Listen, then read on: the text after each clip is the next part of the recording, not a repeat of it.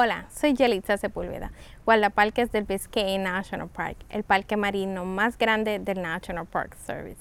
Las aguas del este en el parque guardan innumerables barcos que se hundieron en los arrecifes de coral.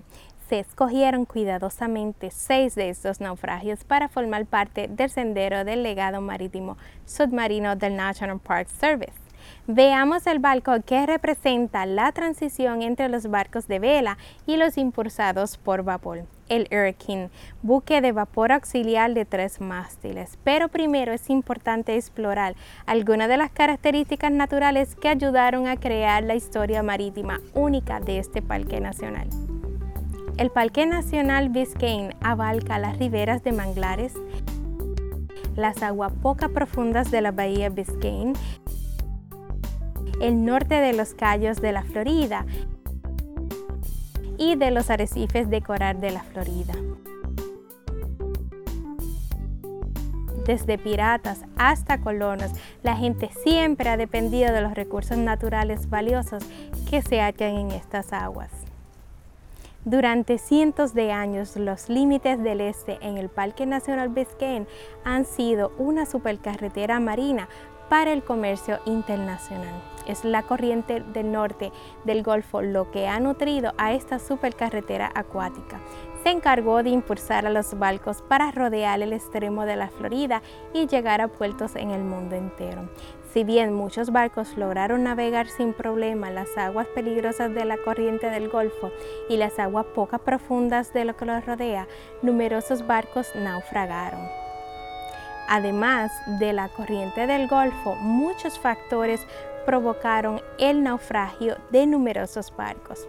Los capitanes no contaban con mapas exactos ni apoyos para la navegación, como faros que los alejaran de aguas poco profundas en los arrecifes de coral.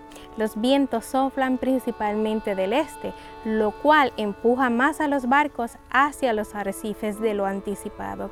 A través de casi toda la historia de la navegación, los barcos que pasaron por estas aguas eran de Los barcos impulsados solo por la fuerza del viento tienen una movilidad limitada y escasa capacidad para detenerse.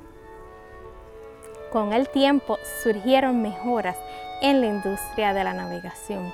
Se instalaron faros, los mapas mejoraron y los barcos hicieron la transición paulatina de velas al vapor, un método de propulsión más poderoso.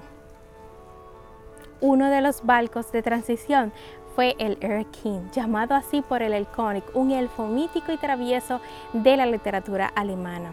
El barco tenía tres mástiles, pero también contaba con un motor de vapor.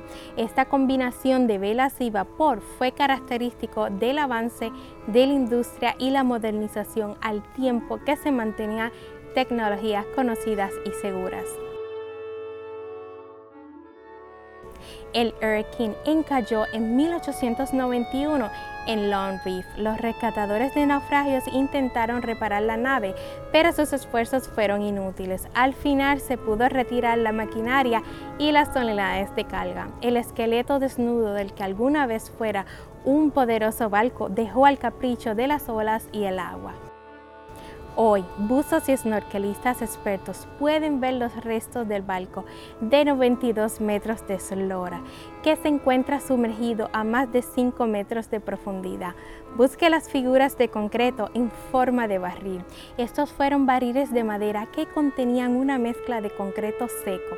Las duelas de madera de los barriles se han desintegrado consumidas por gusanos de barco. Los restos que quedan son vaciados del concreto solidificado de los barriles. Observe a los peces que nadan entre las vigas y el hierro y la moreda verde gigante que ha vivido ahí durante muchos años. Usted puede ayudar a proteger la historia del Erkin, a recordar que este sitio, como todos los sitios arqueológicos del Parque Nacional Biscayne, es parte de nuestro legado compartido. Recuerde tomar solo fotografías y dejar solo burbujas. Sumérjase en la historia y descubra las historias detrás de los naufragios en el sendero del legado marítimo de Biscayne.